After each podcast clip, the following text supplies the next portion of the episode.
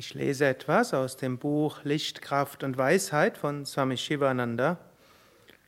Es hat aufgeschlagen auf dem Kapitel Denke als oder handle als Ishvarapan. Das heißt, als jemand, der Gott dienen will.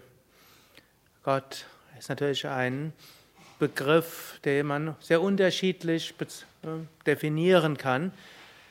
Wir können davon ausgehen, es gibt eine höhere Wirklichkeit und wir als Individuum sind ein Teil dieser höheren Wirklichkeit, so wie eine Zelle im Körper ein Teil des ganzen Körpers ist. Und wenn eine Zelle das etwas zum Wohl des Körpers tut, dann wird auch der Körper sich dieser Zelle annehmen und die Zelle gut ernähren. Und so gilt es, dass wir etwas tun für das größere Ganze, letztlich das Göttliche, für eine höhere Wirklichkeit. Und dann werden wir das bekommen, was wir brauchen.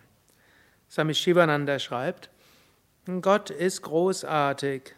Gib dich seinem Willen hin. Sein Wille ist groß und sein Handeln weise. Daher murre oder beklage dich nicht, wenn Kollektivkarma sich auswirkt.